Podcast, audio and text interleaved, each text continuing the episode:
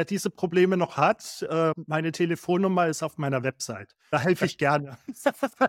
Benny, ich könnte mir vorstellen, das machst du auch. Also da äh, sind wir immer sehr gerne dabei, äh, symptombasiert eben das zu adressieren. Aber das ist das ist ein echtes Problem, weil wir kennen es alle, wir beschäftigen uns damit lange, lange, lange Zeit. Im Herbst, äh, Winter und am 1.1. ist Feiertag und am 2.1. wird die erste Ausnahme von dem Plan fällig.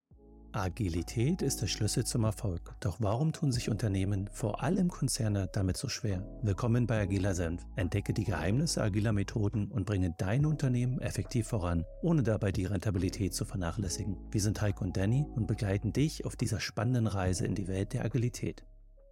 Guten Morgen, Peter. Ich grüße dich. Teil 2 steht an.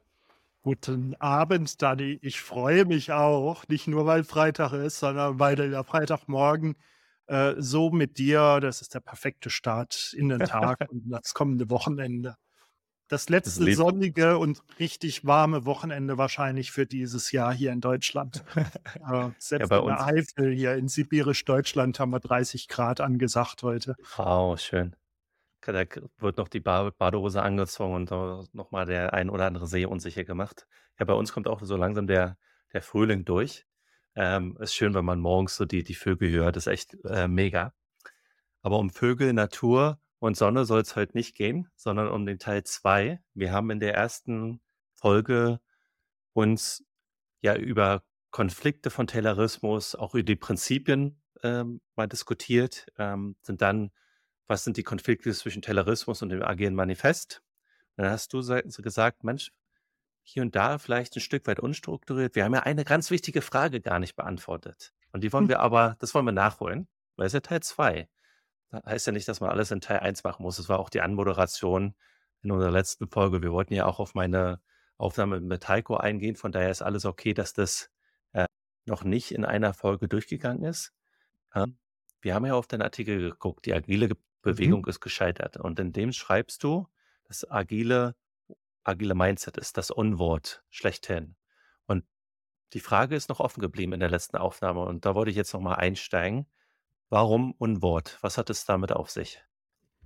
Für mich ist das so ein bisschen eine Entschuldigung. Ja, wir versuchen uns mit den agilen Frameworks, vor allen Dingen nicht mit den Prinzipien, sondern tatsächlich mit den Frameworks und mit Transformationen und irgendwie haut das nicht hin. So, also zumindest denke ich mir, wie ist es überhaupt dazu gekommen mit diesem agilen Mindset?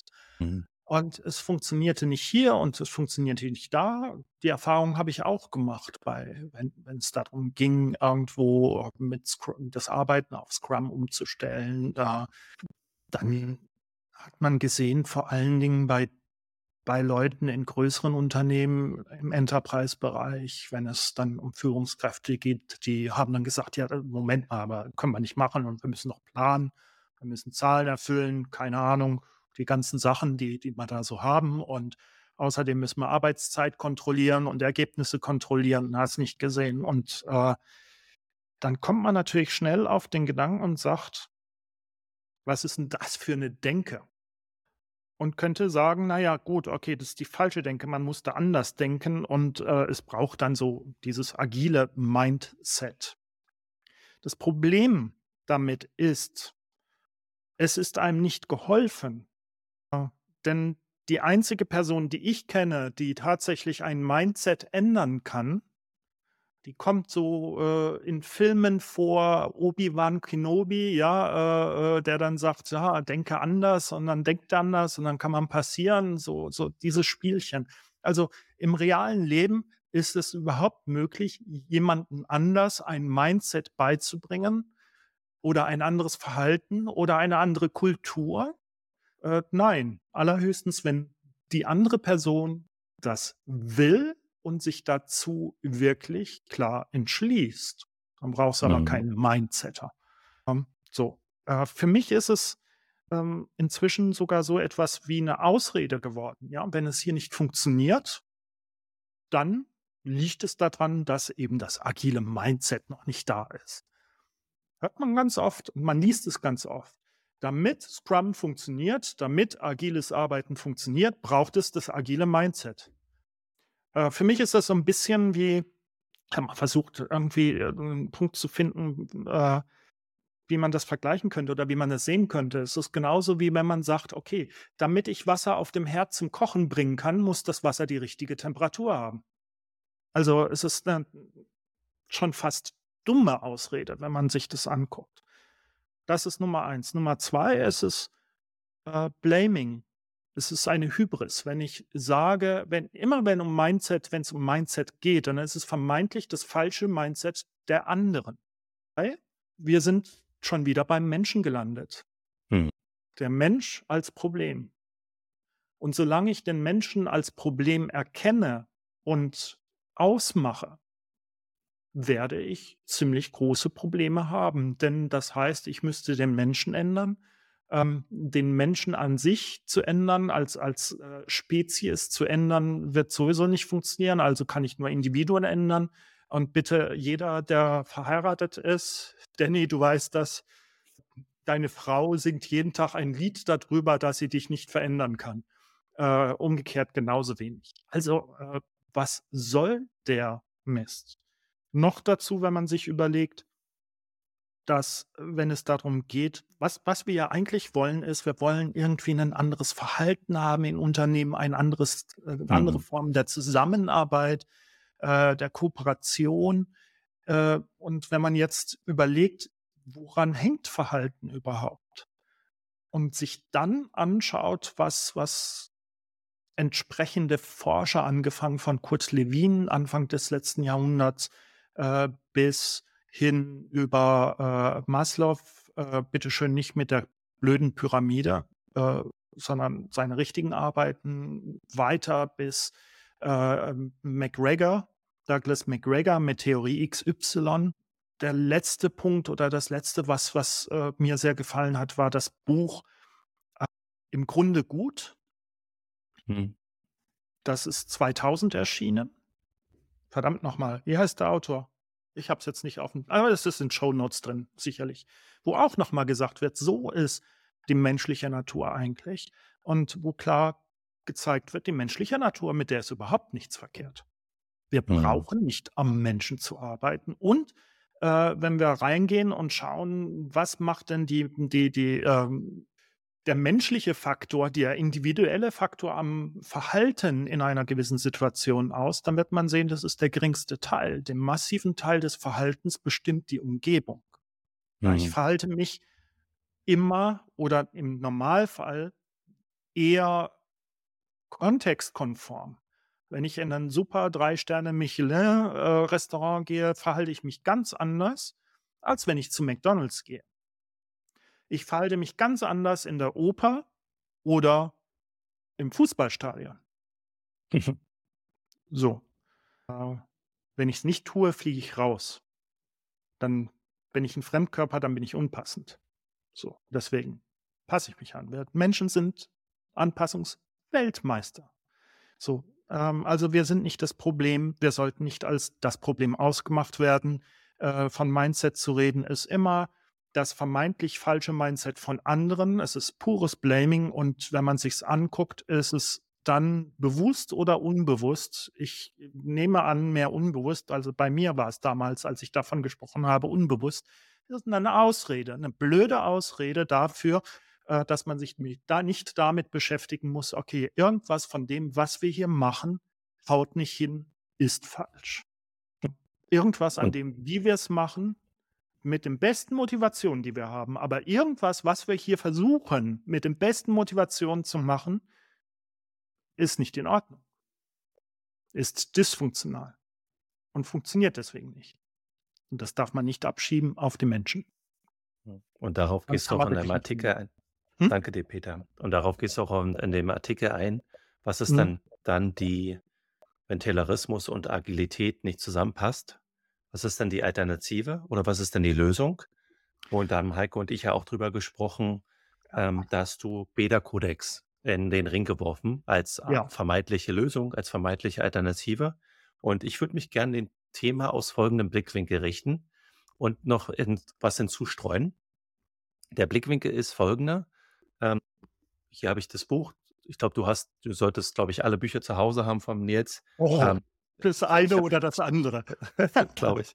Ähm, ich habe gerade in die Kamera gehalten von das Buch von Nils Pfleging, Organisation für Komplexität. Ähm, ähnlich wie der Frederic Lelot, sehr visuell, sehr illustriert. Das kann man relativ einfach lesen.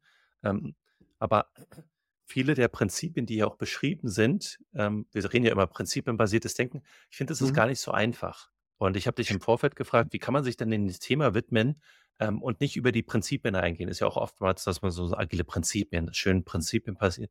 Also das muss man erstmal verstehen und in die Praxis übertragen können. Und das ist eine richtige Denkleistung, wo viele sich, Ja. sind wir beim Thema vielleicht auch Mindset und wie man mit Themen umgeht, wer, wer nimmt sich wirklich die Zeit, fast schon philosophisch sich mit Dingen auseinanderzusetzen, wissenschaftlich mit Dingen auseinanderzusetzen, Wörter auseinanderzunehmen. Und die meisten Manager und schon gar nicht in Konzernen haben gar keine Zeit dafür. Ne? Von daher war Ja. dann die Frage, wie können wir uns denn dem Thema Beta-Kodex widmen? Und dann sagst du, ja, lass uns das über die Organisationsphysik machen, weil dann Mhm. kommt man, glaube ich, besser an die zwölf Prinzipien ran, an die wir bestimmt hier und da auch nochmal vorbeischlittern. Und ich würde gerne noch eine Kirsche oben draufsetzen. Du hast McGregor angesprochen, Theorie X und Y, was es Mhm. damit auf sich hat. Ich glaube, das ist auch eine Theorie äh, oder ein Menschenbild, die, das, wenn man sich die Bücher von Nils reinzieht, das ist ja wie so ein roter Faden, ähm, der Ja. da präsent ist. Und ich glaube, auf den würde ich gerne auch eingehen. Vielleicht als, vielleicht ist es ein zweiter Handlungsstrang, vielleicht finden wir irgendwo mal eine Lücke, eine Lücke, wo man das mit einstreuen kann. Aber das ist nochmal so am Rande. Aber gib uns gerne mal einen Kontext, wie ist eigentlich Beta-Codex entstanden? Was hat es damit auf sich? Entschuldige bitte die kurze Unterbrechung. Wir haben ein kleines Attentat auf dich vor. Kannst du uns bitte eine Bewertung auf Spotify oder Apple geben? Das dürfen auch gerne 5 Sterne sein. Wink, wink. Und nun geht's weiter in der Podcast. Vielen Dank fürs Reinschauen und Hören. Ich habe damals bei, beim agilen Arbeiten, bei meinen Versuchen der agilen Transformation gesehen, okay, es, es haut nicht hin, passt nicht. Ich muss mich dem auf einer höheren Ebene, auf äh, Unternehmensebene nähern. Und so bin ich dann also losgezogen, habe geguckt, habe recherchiert, habe äh, gelernt, habe mich mit Management beschäftigt, habe mich äh, umgekehrt und habe geguckt, was gibt es für Alternativen, weil es ist, wenn man sich mit Management beschäftigt und bitte, äh, das ist eine Empfehlung. Jeder, der mit agilen Arbeitsweisen sich beschäftigt, sollte fundiertes Wissen haben über Management. Man kann auch keine Astronomie machen ohne äh, eine gewisse Grundlage an Mathematik zu beherrschen. Das haut nicht Mhm. hin. So, also äh, damit habe ich mich beschäftigt. Ich bin dann irgendwann tatsächlich über den Nils gestolpert, über ein Video von ihm. Weil Hm. ich gedacht habe, verdammt nochmal, der stellt sich da hin und äh, sagt, äh, deutet ganz genau auf die Punkte, zack, zack, zack, zack, das ist nicht in Ordnung. Habe ich gedacht, jetzt will ich es aber genau wissen. Das, jetzt muss er auch liefern, äh, wenn er so anfängt. Und dann habe ich mich äh, da reingearbeitet. Die Bücher vom Nils sind ein ähm, sehr guter Einstieg in eine recht komplexe Materie. Du hast es gesagt, Mhm. mit den Prinzipien ist nicht so einfach und das hat auch seinen Grund. Äh, es darf auch nicht einfach sein. Ähm, wenn wir es einfach haben wollen, dann fragen wir nach dem Schema F, nach irgendeinem Tool, nach einer Methode, nach einem Framework und da zähle ich ohne Ausnahme alle agilen Frameworks dazu. Es ist einfach nur eine Möglichkeit zu sagen, oh, ich muss nicht denken, ich nehme ein Rezept her. Dass die dass im agilen Bereich dann gesagt wird, ja, man darf aber keine Blueprints machen, ja, hier Spotify kopieren hat überhaupt keinen Sinn und äh, das angemahnt wird, da sage ich ja, ne, gut, okay, haben wir uns selber eingebrockt, ja, wir Mhm. liefern doch die Rezepte ähm, und sollen dann, äh, die Leute sollen dann die Rezepte nicht kopieren und Eigenleistung bringen im Denken. Ja, sie müssen es, aber dazu darf man eben keine Rezepte liefern. Geht auch gar nicht. Sonst müsste man so ein One-Size-Fits-All machen. Der Ansatz von Taylor, deswegen sage ich, Taylor war ein, ein ziemlich guter Mann. Er hat gesagt, wir müssen wissenschaftlich rangehen in den Arbeitsmethoden. Wir brauchen Standardisierung. Und was hat er gemacht? Er hat kein Rezept entwickelt, sondern Prinzipien. Mhm. Prinzipien kann man nehmen und kann sie auf eine beliebige, praktische, reale Situation anwenden. Und das braucht Denkleistung. Ich höre das oft, was du gesagt hast. Ja, Management, Geschäftsführung haben wir gar keine Zeit, uns darum zu kümmern. Ähm, ganz heftig wird es, äh, wenn tatsächlich auch ähm, Unternehmer, Unternehmerinnen, Unternehmerinnen habe ich noch nicht erlebt. Unternehmer bei mir anrufen und dann sagen, ja, Herr Pröll, schön und gut, was Sie da sagen, aber dafür habe ich keine Zeit. Ich habe keine Zeit zum Nachdenken, zum Lesen, zum Weiterbilden. Sagen Sie mir einfach, äh, welches Rezept ich anwenden soll. Sagen Sie, welches Tool ich haben will. Ich möchte doch hier nur äh, äh die, die, die Mitarbeitermotivation und Zufriedenheit eben steigern und das managen. Und dann sage ich, ja gut, okay, dann versuch das doch, aber das lässt sich nicht managen. Und das musst du erstmal kapieren. Und dazu muss man sich damit beschäftigen. Ja, ich kann auch nicht hergehen und sagen, ich will jetzt unbedingt eine 747 fliegen. Äh, lass mich in Ruhe mit, mit der Theorie, die dahinter steckt, äh, wie die Aerodynamik von so einem Vogel aussieht und wieso äh, es eine gewisse Geschwindigkeit gibt, die ich nicht unterschreiten soll, äh, damit ich nie abstürzen muss. Hm. Ja, und das ist ein Problem. Wir dürfen nicht scheuen, über die Sachen wirklich nachzudenken. Wir müssen bitteschön ähm, das entsprechend lernen. An den Hochschulen und Universitäten wird das überwiegend nicht gelehrt. Eckhoff, Russell Eckhoff, einer meiner Lieblingsdenker äh, in der Richtung. Äh, Professor war er, ist er als, Profes als Professor ist er von vier Unis geflogen. Als Professor. Weil er so gut war und weil es dann Intrigen gegen ihn gab. Aber äh, der sagt, die Hochschulen sind eigentlich nur dazu gut, äh, dass man das Ticket bekommt, dann, wenn man BWL und ähnliches studiert, das Ticket dazu bekommt, einen Job zu, äh, zu äh, finden. Ansonsten ist es reinste Zeitverschwendung. Das ist das Problem. Äh, äh Tom Peter, Peter. Bevor wir abdriften, was hat Universität mit Beta-Kodex zu tun? Naja, äh, mit dem Lernen. Gut, okay, geh mal zurück. Danke dir. oh, ich immer mit meinem Abdriften. Äh, geh mal her. Wir haben den Beta-Kodex. Oder ich, oder ich kann dich ja noch konkreter fragen, wenn man, wenn man Nils und seine Werke ein Stück weit auseinander nimmt, oder was heißt auseinander nimmt, und dann weiß man, dass davor eine Initiative hieß Beyond Budgeting Roundtable. Ja, geh mal, geh mal daher, genau. genau. Es gab, es gab, das ist so ein bisschen das, das Gemeinschaftliche zwischen Agil und diesen äh, Communities. Es gab einen Leidensdruck äh, von Controlling. Nils, muss man wissen, kommt aus dem BWL, kommt aus dem Controlling. Nils genau. ist äh, ehemalig Controller gewesen. Ähm, und da gibt es natürlich auch einen Leidensdruck. Ja, die sollen Pläne machen, die sollen in Glaskugeln reinschauen. Dann ist Budgetierung äh, und danach soll dann sich auch alles handeln. Wir kennen das ja auch die Phänomene von unseren Kunden, die rufen uns dann an, Herr Proll, wir haben hier noch ein bisschen Budget über. Äh, wir haben zwar jetzt noch nichts zu tun, ist irgendwie so ein Anruf im November, aber können, können Sie nicht jetzt schon eine Rechnung stellen, weil wir haben bestimmt was im nächsten Jahr zu tun, weil ja die Budgets müssen ausgeschöpft werden. Genau, also wer diese Probleme noch hat, äh, meine Telefonnummer ist auf meiner Website. Äh, da helfe ich gerne. Benny, ich könnte mir vorstellen, das machst du auch. Also da äh, sind wir immer sehr gerne dabei, äh, symptombasiert eben das zu adressieren. Aber das ist das ist ein echtes Problem, weil äh, wir kennen es alle, wir beschäftigen uns damit lange, lange, lange Zeit, im Herbst, äh, Winter.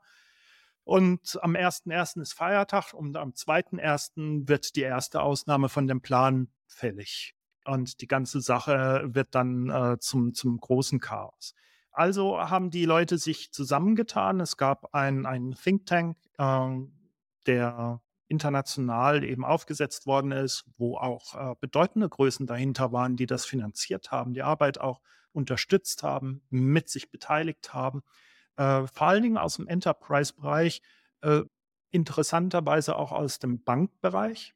Mhm. Ähm, und man hat sich angeguckt, wie könnte man diese ganze Sache mit der Budgetierung besser machen und hat eben Fallbeispiele untersucht von denen man gedacht hat, ja, die machen es doch irgendwie besser. Da ist irgendwie ein Geheimnis. Man hat schnell festgestellt, äh, dieses Better Budgeting, äh, wie es erst hieß, äh, ist es nicht, sondern was die machen, die machen überhaupt kein Budgeting.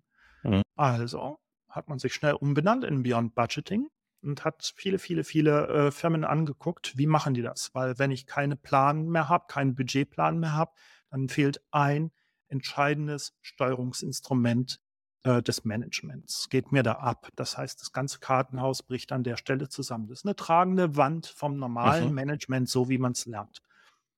Und so wie man es fast ausschließlich lernt an, an Unis. So, das war der Link. ja. Das Problem war, man hat dieses Wissen vor allen Dingen erstmal in den Think Tank gehalten und man hat sich damit beschäftigt, immer noch eine weitere Case Study zu machen, immer noch eine weitere Untersuchung zu machen. Ähm, es gab dann die Bestrebungen von einigen, die gesagt haben, naja, jetzt müssen wir aber auch gucken, äh, wie kommen wir von A nach B? Von Alpha-Unternehmen, wie wir das im Beta-Kodex nennen, äh, äh, zu Beta-Unternehmen äh, von Alpha-Unternehmen, die planen, zu Beta-Unternehmen, die sagen, planen. Es ist Quatsch, es ist mhm. völlig am Murks, es ist äh, bescheuert. Äh, äh, wenn das Leben über dich lachen soll, dann mach einen Plan. Und da hat sich dann herausentwickelt äh, die Beta-Codex-Bewegung, das Beta-Codex-Network. Dass man gesagt hat, okay, wir nehmen die Prinzipien, die äh, das Beyond Budgeting Projekt schon entwickelt hat damals, gesehen hat, okay, äh, wenn wir keine Planung haben, brauchen wir eine Möglichkeit, wie ein Unternehmen dann aussehen kann. Das kann man nur beschreiben über Prinzipien, nicht über hm. Regeln, mhm. über irgendwas anderes, sondern es muss prinzipienbasiert sein. Ansonsten äh, kann man es haken. So. Der Beta-Kodex hat dann also gesagt, okay, wir nehmen die Prinzipien und wir machen jetzt mehrere Sachen. Punkt 1. Äh, Peter, bevor du weitergehst, mich interessiert, ja. ich bin ganz neugierig. Vielleicht ist es auch ein interner. Warum mhm. aus Beyond Budgeting, wie wurde aus Beyond Budgeting Beta Codex? Ähm, weil es da nicht mehr weiterging. Die Prinzipien wurden nicht mehr weiterentwickelt. Sie wurden bis heute nicht weiterentwickelt okay. im Beyond Budgeting, weil es zu wenig äh, Fokus gab auf die, äh, die Frage der Transformation. Wie kommt man von mhm. Alpha nach Beta? Okay. Und das ist nicht trivial. Ja.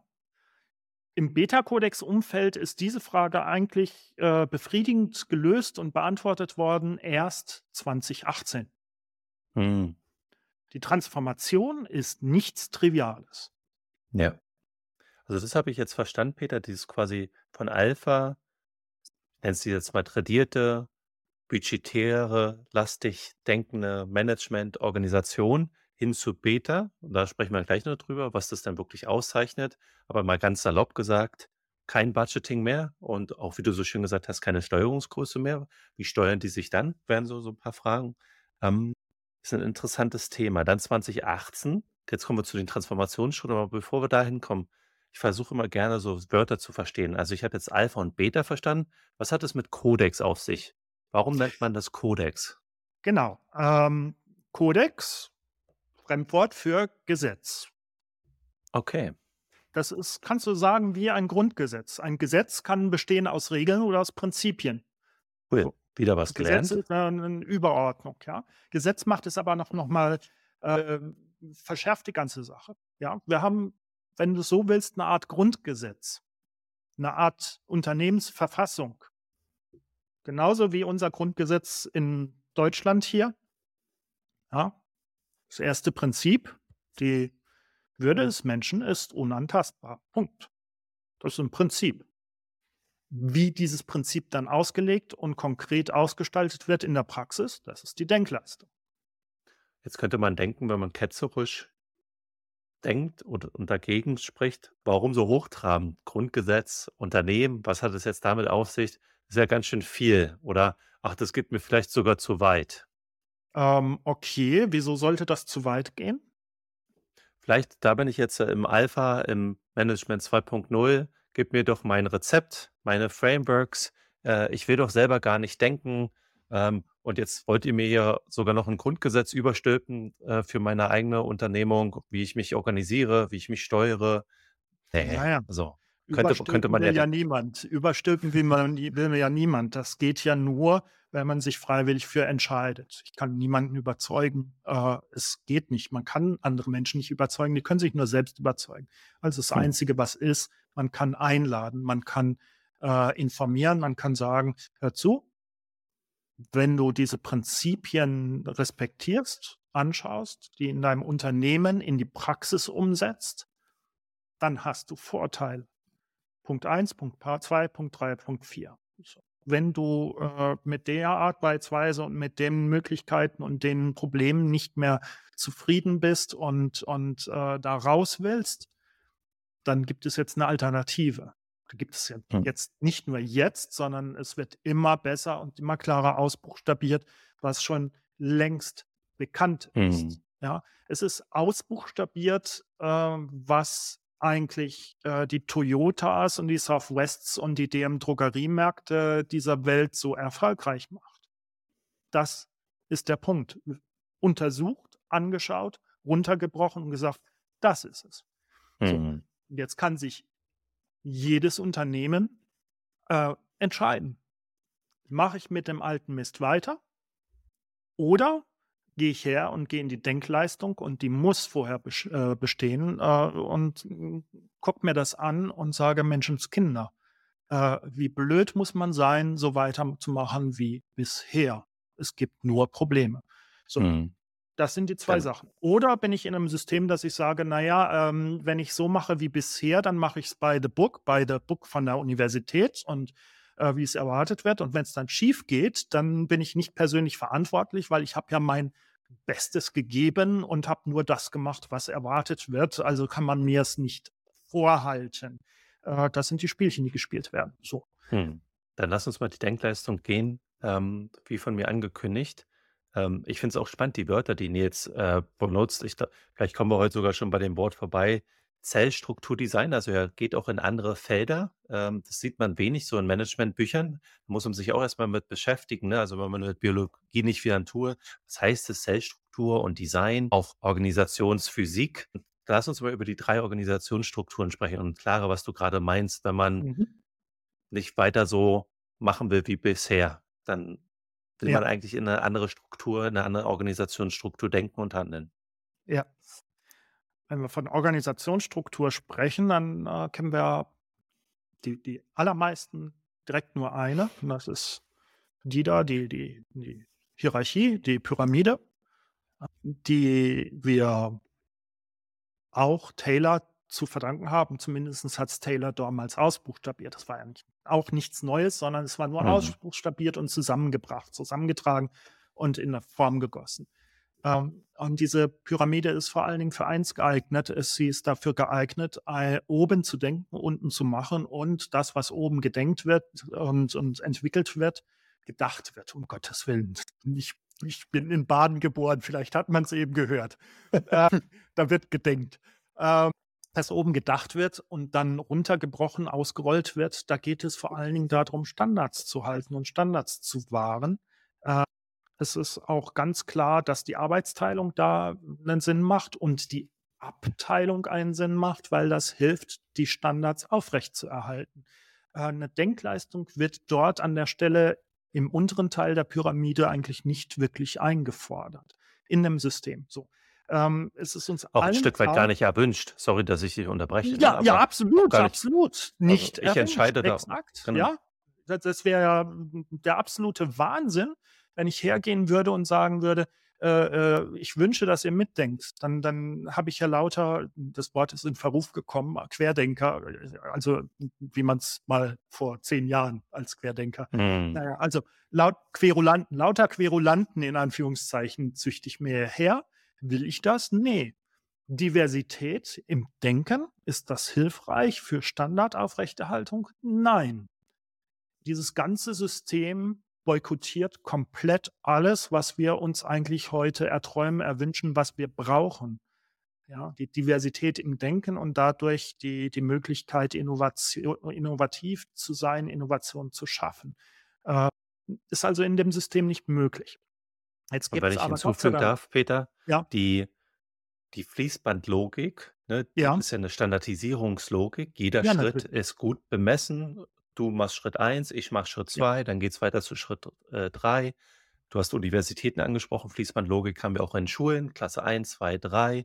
Also, diese tayloristische Denke durchzieht sich ja überall. Standardisierung Komplett. hoch, bloß nicht mitdenken.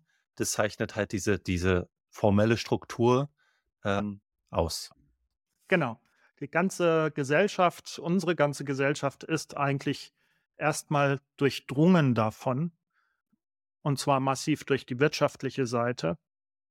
So massiv ist dieses Durchdringen, dieses Undemokratische auch, was dahinter steckt, dass es inzwischen schon unsere politische Landschaft bedroht. Ähm, aber Mhm. mal 'n anderes Feld. Das will ich jetzt nicht noch aufmachen. Gut, äh, also, es ist auch immer, wenn man von Prozessen redet, ist Ja. genau das. Ja, dann geht das in die Richtung. Ähm, jetzt haben einige findige Leute erkannt, na ja, es gibt ja nicht nur eine Struktur in einem Unternehmen. Es gibt nicht nur diese, sondern es gibt auch noch die informelle Struktur, die die Kaffeeküche, ja, Mhm. oder die Raucherpause. Ja, das ist da, wo, äh, das vielleicht mal über den kurzen Dienstweg irgendwas mal, äh, so passiert. Und, äh, dann gab's Bestrebungen von den Leuten, die erkannt haben, na ja, die Wertschöpfung, ähm, unterzubringen, weil in der formalen Struktur, in der in der in der Hierarchie entsteht keine Wertschöpfung. Da entsteht keine Weiterentwicklung, keine Wertschöpfung, nicht wirklich. Äh, Ich habe 'n al perfektes Beispiel dafür aus Ja, Management-Ebene. immer, immer. Ähm, ich merke das hier in Neuseeland, ähm, genauso stark wie in Deutschland. Also, es scheint länderübergreifend 'ne 'ne westliche Domäne zu sein. Und du hast mich grade auf den Trichter gebracht, in der formellen Struktur gibt's ja auch ganz viele Meetings, formell, dann macht man 'ne Präsentation. Was ich immer total spannend finde, ist, dass die Entscheidung man tut so, als ob die Entscheidung noch gar nicht da ist, wurde im Vorfeld ja schon längst austariert. Jeder hat sich mit jedem abgestimmt. Also, der, der die Entscheidung auf die Agenda brachte, muss ja dann auch im Vorfeld jeden abholen. Ich muss jetzt noch mit Peter sprechen, dann mit Nils, dann mit Silke und dann kriege ich und dann müssen die schon vorher nicken und dann: „Cool, ah, ich habe deren Rückhalt. Jetzt gehen wir ins Meeting“ und alle wissen eigentlich schon: „Ja, ist ja klar.“ Aber wir tun so: „Okay, jetzt haben wir das offizielle Meeting, das formelle Meeting“, aber informell wurde schon alles geklärt. Und das ist so Kokolores, ne? Also, man, äh, macht Stunden über Stunden für 'nen formelles Meeting und in dem eigentlich formellen Meeting hat man dann gar keine Wertschöpfung mehr. Und da gibt's 1.000 Beispiele, aber dazu da hast du mich grade drauf gebracht. Sorry, Ja, das ja, genau, genau. Exakt, exakt. Das ist so 'n Symptom dieser Sache, ja. Also, in der in der Struktur gibt es keine Wertschöpfung. Wer da versucht, Wertschöpfung reinzubringen, wird kläglich scheitern. Und das machen wir ja, ja. Wir, äh, versuchen in der Pyramide unten an der untersten Stufe Inseln der Glückseligkeit zu schaffen, indem wir versuchen, diese die Teams dann in der Pyramide rund zu machen. Das ist so 'n bisschen, wie wenn ich versuche, in China in einem Ort in China, äh, die die, äh, Lokalregierung, den den Bürgermeister demokratisch wählen zu lassen. Ja, das ist äh, die Idee ist, wenn man sich das mal so durch den Kopf gehen lässt, äh, völlig bescheuert. Es ist erst mal naheliegend, dass man sagt: „Na ja, ich fange hier in meinem Verantwortungskreis an und gucke, dass ich das mache.“ Aber es ist, äh, völlig bescheuert, weil die Kräfte, die dagegen wirken, sind natürlich, äh, übermächtig. Und das ist genau das Konfliktfeld, was ich ja auch in einem Artikel „Die agile Bewegung ist gescheitert“ wieder anbringe. Gut, also, wir brauchen was anderes. Das informelle die informelle Struktur, die konnte man hernehmen. Es gab Leute, die haben gesagt: „Okay, wir lass uns mal so Social Apps machen fürs Unternehmen.“ Und über diese Social Apps, über Datenerfassung, äh, die Netzwerkstrukturen, wer mit wem noch optisch darstellen und und analysieren. Und dann können wir herausfinden, wo wir am besten welche Projekte wie ansiedeln. Hat nur 'nen Problem also, geht natürlich viel besser als in 'ner formalen Struktur, weil da geht es. Mhm. Es hat nur ein Problem. Diese Struktur ist äußerst metastabil. Ja, da braucht nur, äh Metastabil, interessantes Wort.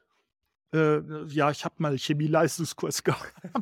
Metastabil heißt, ja, ich habe Nitroglycerin, das ist metastabil.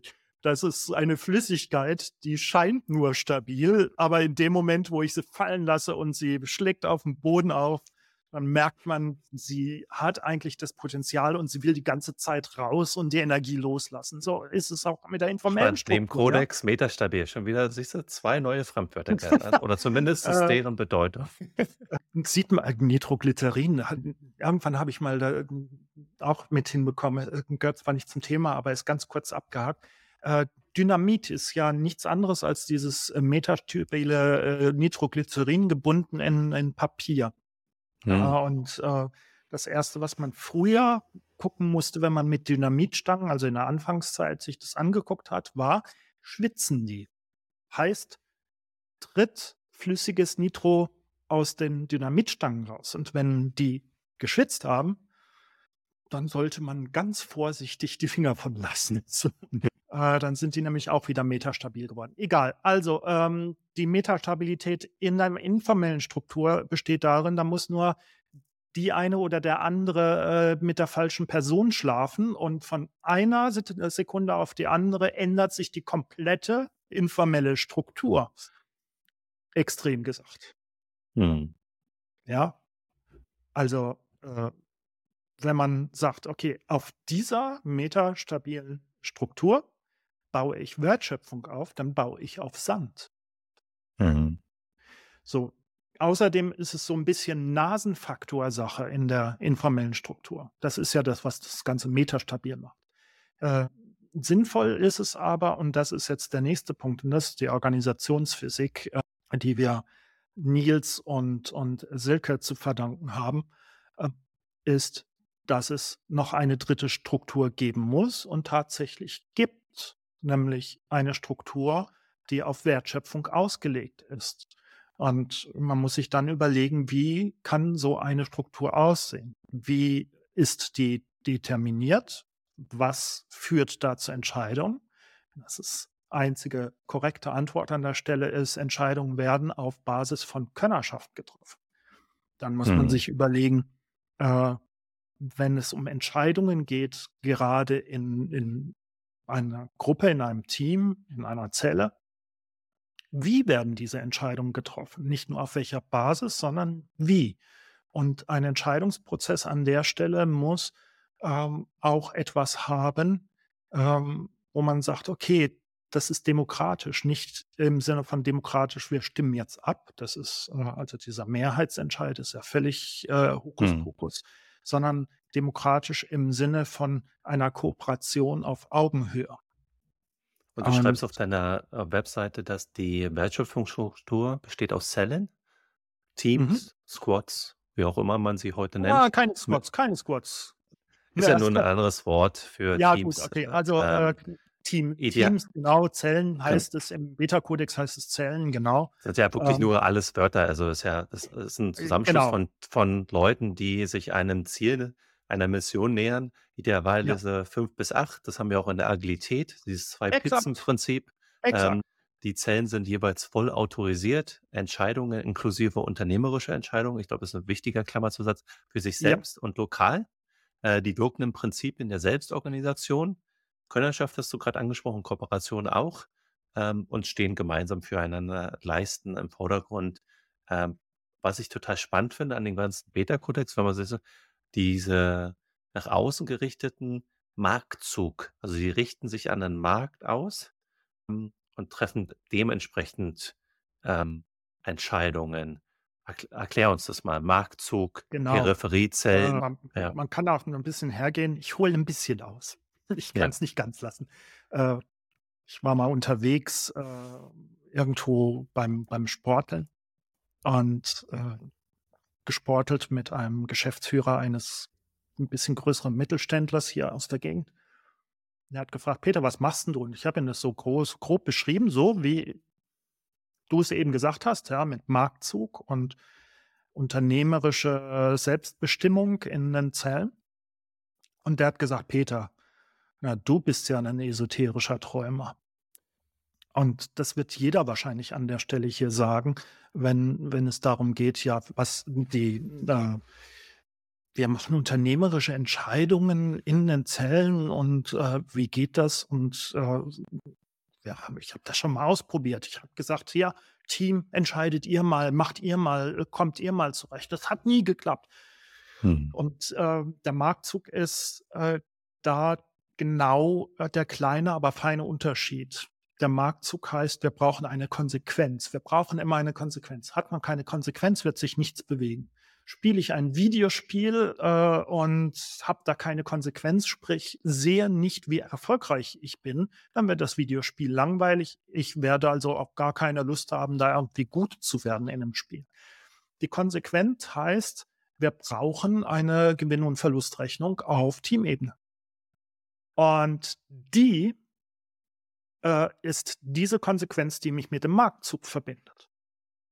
Ja, ein Team, das dann nicht auf den Markt reagiert und dem Markt passend liefert und diese Leistung eben in der Qualität hochbringt, in der Effizienz, in der Effektivität hochbringt und das gut macht, äh, wird die Konsequenz spüren.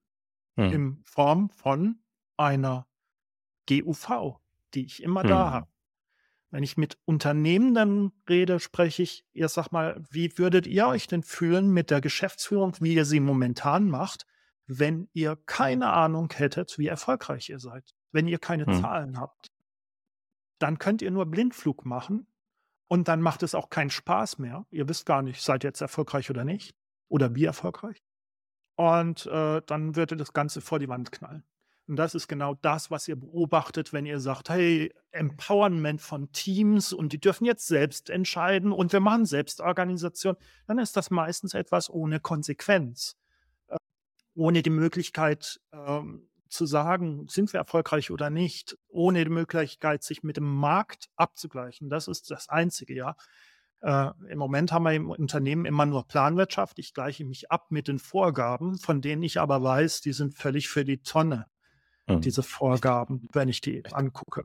Ich glaube, ich habe zwei äh, Beispiele oder zumindest Denkmodelle, wie man es das äh, ertappen kann. Und wahrscheinlich viele können damit gar nichts anfangen, weil das eine ist, wenn ich privat versichert bin, muss ich erstmal selber die Rechnungen begleichen und reiche sie dann ein. Da hat man auch eine Konsequenz, weil man sieht, wie teuer so eine Arztleistung oder generell die Leistung ist. Da, da kommen auf einmal, du hast gerade gesprochen von Konsequenzen, aber auch Zahlen. Äh, meine Mutter, die ist verbeamtet, arbeitet für die Regierung und muss das seit Jahren da machen. Dann, deswegen hatte sie immer so eine Sensibilität dafür. Oh, erstmal die Rechnung vorsteuern. Das könnte, ist manchmal auch ziemlich hoch. Und dann hat man da die, die, dann sieht man das auch schwarz auf weiß, was diese Leistung gekostet hat, sozusagen. Und die viel, viele von uns, die normal versichert sind, sehen das gar nicht. Wird ja vielleicht 10 Euro, was man da hat, oder wenn man mal in der Apotheke geht, ne? Aber man sieht die eigentliche Leistung dahinter gar nicht, also die Konsequenz seines Handelns. Ne, ein anderes Beispiel ist, wenn man Freiberufler ist. Ne? Da rechnet man auf einmal pro Stunde ab. Und äh, im Vergleich zu der Festanstellung, wo man in der Teeküche ist, äh, wo man vielleicht auch mal eine Stunde quatscht, als Freiberufler tickt die Uhr. Ne? Und da hat man auf, auf einmal ein ganz anderes Verständnis, weil wenn man nicht arbeitet, kann man nicht abrechnen. Ne? Also das sind so, so gerade so zwei Beispiele, an die ich mich so entsinne. Das eine war wirklich so, als, als ich angefangen habe, als Freiberufler zu arbeiten, bin ich mit, mit der Zeit, die ich mit Arbeit verbracht habe, auch anders umgegangen. Ja, und das Ja. beobachte ich im Unternehmen auch. Da hat man nicht so eine Dringlichkeit, weil es ja so ein Acht-Stunden-Tag. Also wenn ich es jetzt nicht mache, mache ich es halt später. Ja, also klar, wir haben Deadlines, aber da fehlt so eine Dringlichkeit, auch so eine Konsequenz. Und bei beiden Beispielen habe ich gerade, aber ich sehe gerade Zweifel. Also schieß oder. Ja, ja, nee, ich überlege gerade, ob ich das fast noch aufmache. Ich kann jedem Freiberufler nur empfehlen, nicht auf äh, Stundenbasis zu arbeiten. Ja. Also äh, das Stichwort an der Stelle, und damit lasse ich es dann aber gut sein, ist Value-Based Pricing. Äh, steht dann in den Show Notes dran auch drin, ein Buchtitel äh, als Empfehlung von Alan Weiss. Bitte beim Original nachlesen. Ist zwar auf Englisch, ist aber gut verständlich. Nicht bei anderen Autoren, die das gegebenenfalls auf Deutsch bringen. Aber wir sind sollte aus der Zeitmühle sollte man raus. Also seid ihr äh, Freelancer, seid ihr frei unterwegs, ähm, dann äh, schaut euch an, dass ihr euer Geschäftsmodell umstellt. Aber äh, dann will ich das Fass an der Stelle schon wieder beenden. Ja, vielleicht gute Randnotiz. Ähm, wir waren bei der Wertschöpfungsstruktur, Zellen, Teams diese, Mhm. und dem Marktzug. Ne, darüber bin ich hier gerade eingegangen. Ja, Diese, diese Konsequenzen, was man ja dann an der G&V sieht, auf Teamebene, sich daran zu messen oder daran orientieren zu können. das ist, das ist wichtig. Wie erfolgreich bin ich? Wie gut bin ich? Ja, Klar. wo kann ich mich noch verbessern? Äh, was kostet das überhaupt, wie ich hier aufgestellt bin? Ja, natürlich, auch wenn man ein bisschen in Zeit denkt, äh, in Zeit im Sinne von, wie viel Rechnungen habe ich stellen können, was kann ich den Kunden abrechnen. Das gibt einen Aha-Effekt erstmal, wenn man sieht, äh, das ganze Team mit fünf Leuten hat also sechs Monate gearbeitet und äh, dann den Aha-Effekt zu sehen, wie viel für diese Leistung dann abgerechnet werden kann. Nur, in Anführungszeichen, meistens ist es ja ein nur, äh, dann, dann gehen den Menschen die Augen auf. Die sagen, das kann doch jetzt nicht wahr sein. Dann auch zu sehen, äh, das Geld muss dann aber auch irgendwie reichen, um unsere Gehälter zu zahlen, um alles andere zu zahlen, was dann noch ist, Infrastruktur, Büro, hast du nicht gesehen. Ähm, das, das ist so ein erster Einstieg in, in diese Geschichte, in dieses Verständnis, in das, äh, was, was immer so gesagt wird. Man muss unternehmerisch denken. Äh, da sind wir wieder bei so einer Mindset-Sache. Nee, das ist Mist. Ich fange nicht an, unternehmerisch zu denken, wenn ich die Zahlen gar nicht habe, wenn ich den Einblick gar nicht habe. Und das ist für die hatte Leute mal einen Gast in der Podcast, spannend. äh, das ist äußerst spannend, weil auch ein, ein anderer Gast in der Podcast gesagt hat, wie, wie kroko- Kokolores das manchmal ist, unternehmerisch denken, weil wenn ich unternehmerisch denken würde, dann wäre ich Unternehmer und würde nicht festangestellt für eine Firma arbeiten. Also auch gar nicht so einfach. Das war so auch so ketzerisch gesagt. Aber ich fand es Ja, spannend auf deiner Webseite, du schreibst hier unten Erkenntnisse aus der Organisationsphysik. Ich lese das nochmal vor, weil mhm. da drin, und dann schließt sich eine Frage an. Es geht im Beta-Unternehmen nicht darum, die Hierarchie abzuschaffen. Das wäre rechtlich auch gar nicht möglich. Vielmehr geht es darum, die formale Struktur auf das zu begrenzen, worin ihre Stärken liegen. Compliance. Dafür gibt es eine Schwerpunktsverlagerung. Die Wertschöpfungsstruktur des Unternehmens für sich, können wir gleich nochmal fragen, warum für sich, muss herausgearbeitet werden, um wirken zu können. Meine Frage wäre nicht nur auf für sich bezogen, wo man jetzt viele individuelle Teams hat, wer macht denn noch Strategie? Also wie, wie steuern, wie koordinieren sich Teams? Was ist denn dein Blickwinkel Richtung Strategie? Weil das vielleicht Ja. dr- driften wir jetzt ab, aber ich habe mich gleich Nein, gefragt, nein, na nein, gut, nein, wenn nein, jedes Team für sich selber entscheidet, wer macht denn eine ja. Gesamtunternehmensstrategie und woran richtet man sich aus? Ich will jetzt auch gar nicht so agile Ja, Wörter wie äh, Nordsterne Frage direkt nutzen. kommt, natürlich. Die kommt auch von, wenn, wenn ich mit, mit äh, äh, Unternehmensinhabern, Inhaberinnen spreche, dann ist das die Frage, die äh, direkt kommt, ja. Äh, wie sieht es dann mit der strategischen Ausrichtung aus? Die erste Frage ist, äh, Strategie ist so ein, so ein, so ein, so ein Klapperbegriff. Ja, jeder versteht was anderes darunter.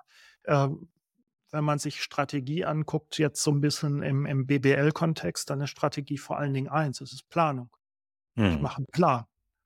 Und äh, wenn man Strategie so sieht, in einem BWL-Kontext, dann gehört das einfach abgeschafft an der Stelle. So, das ist Nummer eins. Nummer zwei, jetzt kann ich auch Strategie anders denken. Ja, ich habe eine Situation, wie gehe ich am besten mit der Situation um? Das ist aber nicht diese Strategie, die man im, im BWL-Kontext entsprechend sieht und benennt, sondern dann ist es einfach, äh, wie gehe ich grundsätzlich mit einer Situation um? Hm. Ja, und dann muss ich sagen, na ja, hoffentlich gibt es Prinzipien. Wenn es die Prinzipien nicht gibt, dann äh, mache ich mich bitte schlau äh, und, und äh, schaue auch, dass es geht ja um Kooperation, dass ich Vereinbarungen treffe untereinander. Wie gehen wir damit um? Und dann gibt es eben eine Denkleistung, die erbracht werden muss. Eine Denkleistung kann am besten erbracht werden, nicht durch eine zentralisierte Geschäftsführung, wo das äh, im, im Hinterzimmer äh, oder im Glasbüro entsprechend äh, ausgebrütet wird. Und man mit einer oder wenigen Personen meint, man hat das, das Ei des Kolumbus gefunden, sondern es geht hier um darum, dass man äh, sinnvollerweise Ideen in Team reflektiert, um mit hoffentlich einer Diversität im Denken, die ich im Team habe, nicht einem gemeinsamen Mindset, sondern was ich brauche, ist eine Diversität mehrere verschiedene Mindsets, Individualität, äh, die mir dann hilft, dass Ideen reflektiert und bestärkt werden. Wir kennen das doch alle. Wir gehen morgens unter die Dusche und also, mir geht das so und unter der Dusche äh, denke ich dann plötzlich, Heureka, ja, jetzt habe ich es. Das ist doch die Idee. dann nehme ich die Idee mit und äh, diskutiere die mit Kolleginnen und Kollegen. Und dann passieren zwei Sachen.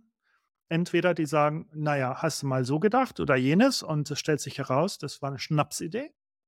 Oder aus der Idee erwächst durch die gemeinschaftliche Arbeit erst der ganze Blumenstrauß, das Konzept, was hm. handfest ist.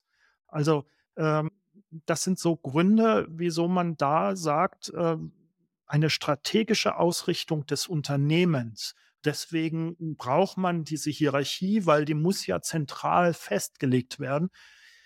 Das ist ein Glaubenssatz, das ist eine Annahme und wenn man der auf den Grund geht, dann sieht man, dass die bodenlos ist. Die ist unhaltbar. Ja. Das ist, ist aber so stark verankert, so dass wenn, ja. wenn man dir jetzt so zuhört, das ist so radikal anders, dass man sagt, oh, was ist denn das für ein Traumtänzer? Oder wie hast du gerade gesagt von deinem esoterischer Träumer. Äh, esoterischer Träumer, so ist so. Ja, aber bin ich ja nicht, ja? Weil ja. die es ist ja nicht so, dass äh, Beyond Budgeting oder äh, später jetzt der Beta-Kodex äh, sich da irgendwas esoterisch zusammengeträumt hat. Es wäre eher umgekehrt, ja. Äh, es ist esoterische Träumerei, dass man sagt, hier eine Geschäftsleitung ist bestens geeignet für die ganze Unternehmen, Unternehmung stellvertretend eine Strategie, also einen Plan äh, zu entwickeln. Das ist äh, die esoterische Träumerei. Ja, weil sie aber vorherrschend ist, äh, stellen wir sie gar nicht so in Frage, ne? Also Nein, exakt, exakt. Ja, und wenn eben hatte ich schon die Hochschulen und Tom Peters zitiert, der gesagt hat, die, die äh, Business Schools, die gehören alle abgeschafft. Ähm, die, äh, es gab auch lange, lange, lange die Diskussion am Anfang, ist BWL überhaupt eine Wissenschaft? Betriebswirtschaftslehre ist erstmal ja, Betriebswirtschaftswissenschaften äh, wurden dann irgendwann da drauf. Und wenn man sich das anguckt, viel, was da läuft, da läuft viel Gutes. Also nicht alles, was, äh, wir wollen es jetzt nicht über den Kamm scheren, aber ganz oft ist es so, äh, wenn dann irgendwo äh, eine theoretische Ansatz oder eine wissenschaftliche äh, Klarheit zu einzelnen Aspekten gewonnen wird, die nicht passen zu dem, wie es in der Betriebswirtschaftslehre im Moment gemacht wird, dann gilt, was nicht passt, wird passend gemacht. Maslow-Pyramide findest du wahrscheinlich in jedem einzelnen verflixten, verfluchten BWL-Lehrbuch drin. Ist der ausgemachte Schwachsinn und längst klar, aber es ist trotzdem noch drin. Also es ist eine hm. Mythenerzählerei, die da teilweise stattfindet, die ist heftig und die prägt uns und die prägt unsere Glaubenssätze so unglaublich. Äh, Spinat, wissen wir, Spinat macht stark, ist viel Eisen drin. Solche Mythen, ne? Ähm, ja, meiste, ne? War ein Kammerfehler damals. Aber dieser Mythos hält sich. Der hält sich und hält sich und hält sich. Kind ist Spinat, ist gesund, macht stark. Popeye. Ähm, ich ich finde manche Wörter aus den Prinzipien total spannend. Vielleicht lassen, ja. lassen, gehen wir da zum Abschluss nochmal äh, drauf ein. Zum Beispiel, ich glaube, das passt ganz gut zu dem Prinzip, äh, was wir gerade eben besprochen haben, dieses Prinzip 6, Marktorientierung relative Ziele statt Chefvorgabe. Da haben wir, glaube ich, gerade drüber gesprochen. Aber wie sich das quasi denn ausdrückt, würde ich gleich nochmal wissen. Und ich finde auch spannend, die Prinzip 5, Transparenz. Mhm. Fließintelligenz mhm. statt Machtverstopfung. Ich glaube, da haben wir, da haben wir, glaube ich, also wenn ich mir das mal so herleite, ich habe mich ja noch nicht viel mit diesen Prinzipien auseinandergesetzt, aber ich versuche mal eine Herleitung und dann sagst du, ähm, ja. dann lass uns mal darüber sprechen. Ja, wenn wir bei der Machtverstopfung bleiben. Da denke ich gerade an die formelle Struktur ähm, nach oben hin, ne? also das, was wir alles gerade besprochen haben, ähm, bloß nicht Macht abgeben. Äh, irgendwie denke ich da gerade dran. Also sowas wie Intelligenz und Teams und die, dass die kooperieren kann, gar nicht, äh, entsteht gar nicht. Ähm, und bei dem anderen Prinzip Marktorientierung, Chefvorgabe, klar, kann man, glaube ich, vieles rein interpretieren oder auch hat man oft, glaube ich, ist ja auch so Hoheitsgebiet schon fast. Ne? Also was der Chef sagt, wird gemacht. Bloß nicht hinterfragen, bloß nicht selber denken. Was sind aber relative Ziele? Das kann ich mir noch nicht erschließen. Gut, wir gehen normalerweise ja her und sagen, wir brauchen ein Ziel. Ja, ohne Ziel kommen wir ja nie an. Die volkstümliche Erzählweise, die Mhm. volkstümlichen Narrativen. Äh, ganz falsch ist das nicht, ähm, auch wenn es so formuliert eben falsch ist. Was, was machen wir normalerweise? Wir sagen, ja, wir haben ja einen Plan und damit haben wir ein Ziel. Darauf bauen sich äh, Vergütungs- und Performance-Systeme auf. Ja, dass Hm. wir Incentives bekommen, Boni ausgezahlt bekommen und die ganze Sache. Wir hatten letztes Mal, äh, hast du das Beispiel geliefert, was dann passiert, ja, das äh, mit Disney. Das ist also der, der absolute Humbug, was da läuft. Äh, wir können aber jetzt nicht hergehen und können sagen, wir haben gar keine Ziele mehr. Wir machen einfach mal. Das ist so dieses Pseudo-Agile, was man Hm. sehr gerne hört, wenn also das totale Chaos und die totale Nebelbank bei den Leuten da ist und dann sagt, ja, keine Ahnung, wir sind hier agil unterwegs, wir wissen nicht, was bei rauskommt. Ähm, also das, das hat nichts mit Agilität zu tun, sondern äh, Hm. das, äh, so. Also wir brauchen irgendwas. Wir brauchen irgendeine Performance-Messung, dass wir sagen können, sind wir hier ähm, entsprechend äh, gut unterwegs oder sind wir hier ähm, auf dem Holzweg oder wie performen wir eigentlich? Und das ist eigentlich auch ein, oder das ist ein Knackpunkt, da kann man sogar schon im Bereich des, des klassischen Managements ansetzen. Äh, wenn man äh, sieht, wie giftig, wie toxisch diese, diese, diese Individualbewertungen sind, wie toxisch diese äh, normalen Boni-Systeme sind, ähm, zu schauen, gut, schaffen wir ab, aber wir brauchen ja einen, einen, irgendwas in der Richtung, um, um die Performance eben beurteilen zu können. Nummer eins ist die Frage immer, wer beurteilt die Performance oder für wen sind die Performance-Zahlen interessant. Das können immer nur die sein, die es betrifft. Mhm. In dem Moment, wo ich eine Performance-Messung von außen mache, habe ich eine Kontrolle Vorgabesituation, eine autori- eine autokratische Situation und äh, damit eine Situation, wo sämtlicher Spaß am Arbeiten direkt flöten geht, sämtliche Motivation weg. Hm. Äh, so, das ist Nummer eins. Aber ich selber für mich muss ja wissen, performe ich gerade gut oder nicht. Und die absolute Zahl, äh, wie rentabel läuft gerade mein Unternehmen, ist zwar erstmal eine gute Zahl, aber es ist, macht ja keinen Sinn zu sagen, nächstes Jahr will ich besser sein, also mache ich 30 Prozent mehr Umsatz. Ein fixes Ziel zu haben. Sondern man muss Zahlen, die man misst, immer in Relation sehen und immer überdenken und verstehen im Kontext. Was spielt denn da mit rein, dass es zu den Zahlen kommt? Relative Ziele heißt, ich äh, messe meine Performance im Vergleich, in Relation zu anderen Markern. Zum Beispiel äh, meine Rentabilität, wie rentabel bin ich und wie rentabel sind andere Teams im Unternehmen im gleichen Zeitraum. Oder Hm. wie rentabel ist das Unternehmen im Vergleich zu anderen Unternehmen in derselben Branche im gleichen Zeitraum. Das heißt, wenn Oder man absolute Ziele hat, ne, dann könnte man sagen, okay, das ist ähm, im Plan. 20 Prozent, genau, Ja, 20 Prozent Rent mehr Umsatz, ne? Ähm, ja. und dann erreicht man das. Weil der Markt aber um 50 Prozent gewachsen ist, hat man eigentlich, hat man eigentlich schlecht abgeschnitten. Aber weil man geplant hat, 20 Prozent, klopften sich alle auf die Schulter, war aber eher so, nee, eigentlich seid ihr, habt ihr ganz schön unterperformt, weil der Markt hätte euch eigentlich Exakt. 50 Prozent. Ja. Exakt. Oder umgekehrt, ja. Äh, nur 15 Prozent gemacht, aber wenn der Markt 5 Prozent gemacht hat in der gleichen Zeit, weil gerade Corona-Krise, dann sind 15 Prozent unglaublich Mhm. genial. Ja. Den Markt ums Dreifache outperformt. So, das, darum geht es bei relative Ziele. Ähm, aber auch eben das Verständnis, das muss man bei relativen Zielen auch gleich mit reinbringen. Man sollte auch gleich das Verständnis reinbringen, die Performance-Messung wird von denen gemacht, äh, die es betrifft, um selber feststellen zu können, waren wir gut oder nicht. Und das gibt eine ganz andere Motivation in der Arbeit äh, als entsprechend eine Kontrolle.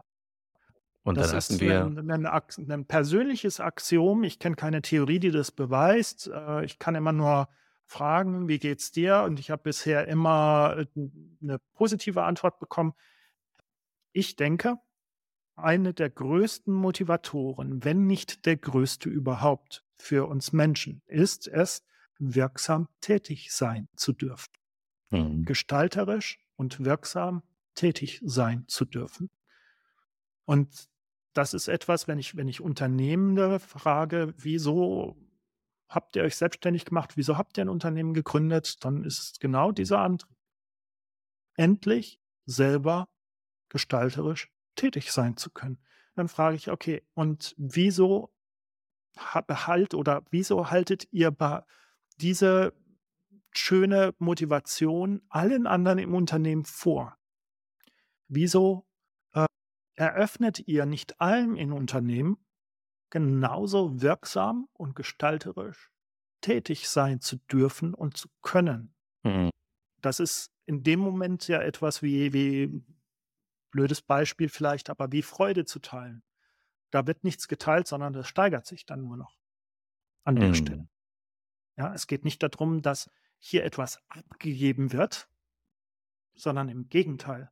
Äh, es sollen jetzt alle machen. Das ist ein Anspruch an die Geschäftsführung auch. Das heißt, sie muss nicht weniger denken an der Stelle und nicht weniger mitgestalten, sondern fast noch mehr. Fast. Das ist auch ein schönes, fast schon ein schönes Schlusswort zu sagen. Und genau das sind die Prinzipien hinter dem Beta-Kodex. Ich finde, wie es Nils hier in seinem Buch geschrieben hat, Arbeit wieder lebendig zu machen, sodass Höchstleistung entsteht. Ne? Also so diese Ja. Wörter ist ja schon, was du gerade auch gesagt hast, wirksam sein, lebendig, sich lebendig wiederfühlen, ne? Eine Mitentscheidungskraft zu haben oder wie es hier in der ähm, Prinzip 10 Könnerentscheidung, ne, diese Konsequenz ja auch spüren, das, das macht einen ja dann auch lebendig, ne? Wie du sagst, wenn man auf Teamebene eine GMV hat, wenn man relative Ziele hat, dann da passiert was, ne? Dann sitzt man im Boot und nicht gefühlt ist nicht wirklich drin, so, sondern nee, man ist mittendrin und wird, man nimmt sich selber zur Rechenschaft und wird nicht zur Rechenschaft gezogen. Ne? All solche Dinge kann ich wirklich nur ganz, ganz viele Zuhörer, Zuhörerinnen einladen, sich mit den Prinzipien mal auseinanderzusetzen, weil ich finde, genau das macht es ja aus, wenn wir wieder Arbeit lebendig machen können und dadurch Höchstleistung entsteht, ist doch das, was wir wollen. Mhm.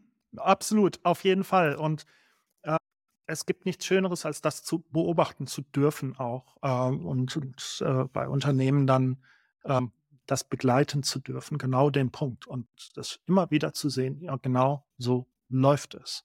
Es ist viel härter für alle, ungefragt, ja. ja. Also agil ist ja im Prinzip in klassischen Unternehmen äh, vielleicht so ein bisschen wie, wir nehmen jetzt den toxischen Druck weg, äh, ermöglichen Selbstorganisation, heißt nichts anderes. Wir nehmen also den Druck weg und dann äh, geben wir der ganzen Sache eine, eine volle Ladung Valium. Und hm. deswegen passiert dann nichts. Ja? ja, es ist keine Lebendigkeit gegeben, ähm, wenn man nur einfach den Druck wegnimmt und der, von den Führungskräften verlangt, sie sollen loslassen und empowern. Äh, das führt zu nichts. Das führt genau zu dem, was wir immer beobachten. Lethargie. Später oder früher oder später kommt es zu Lethargie. Bestenfalls zu dem, was, was Heiko beschrieben hat als, als äh, agiles Plateau.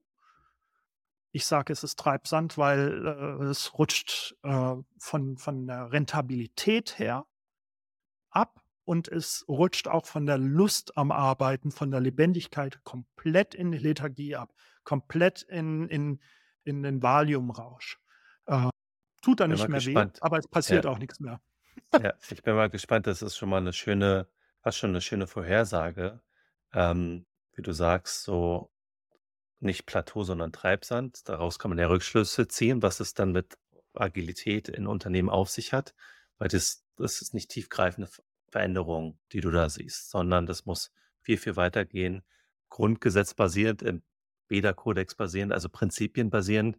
Man darf dafür auch selbst denken, sich nicht immer nur auf Berater einlassen und die Denkleistung outsourcen. Haben wir, glaube ich, auch in der letzten Teil drüber gesprochen. Also es ist schon, ich merke, wie so Muster gerade entstehen, auch hier in der Podcast, wo man auch, die habe ich gerade ja genannt, ne, wo man so sagt, boah, ich frage mich gerade, was muss passieren, damit das Management das macht oder dass unter Führungskräfte das machen und sich darauf einlassen, ne? Also, was muss passieren, dass man auch Lust darauf hat, wieder selber zu denken, selbst kreativ, schöpferisch tätig sein. Ein anderes Prinzip, ich muss ja sagen, ähm, Geistesgegenwart, Vorbereitung statt Planwirtschaft, ne? Also, wenn man schon alleine das Prinzip beim äh, lade ich jeden darauf ein, über lasst euch das mal auf der Zunge zergehen, ne, was es eigentlich bedeutet, nicht zu planen, sondern sich vorzubereiten, ne? Also, jeden Tag 10.000 Schritte gehen, weil man vielleicht irgendwann auf 'ne längere Reise geht, ne? Da muss man ja nicht planen und irgendwie 3 Wochen vor der Reise fängt man an, jetzt Fitness zu machen, sondern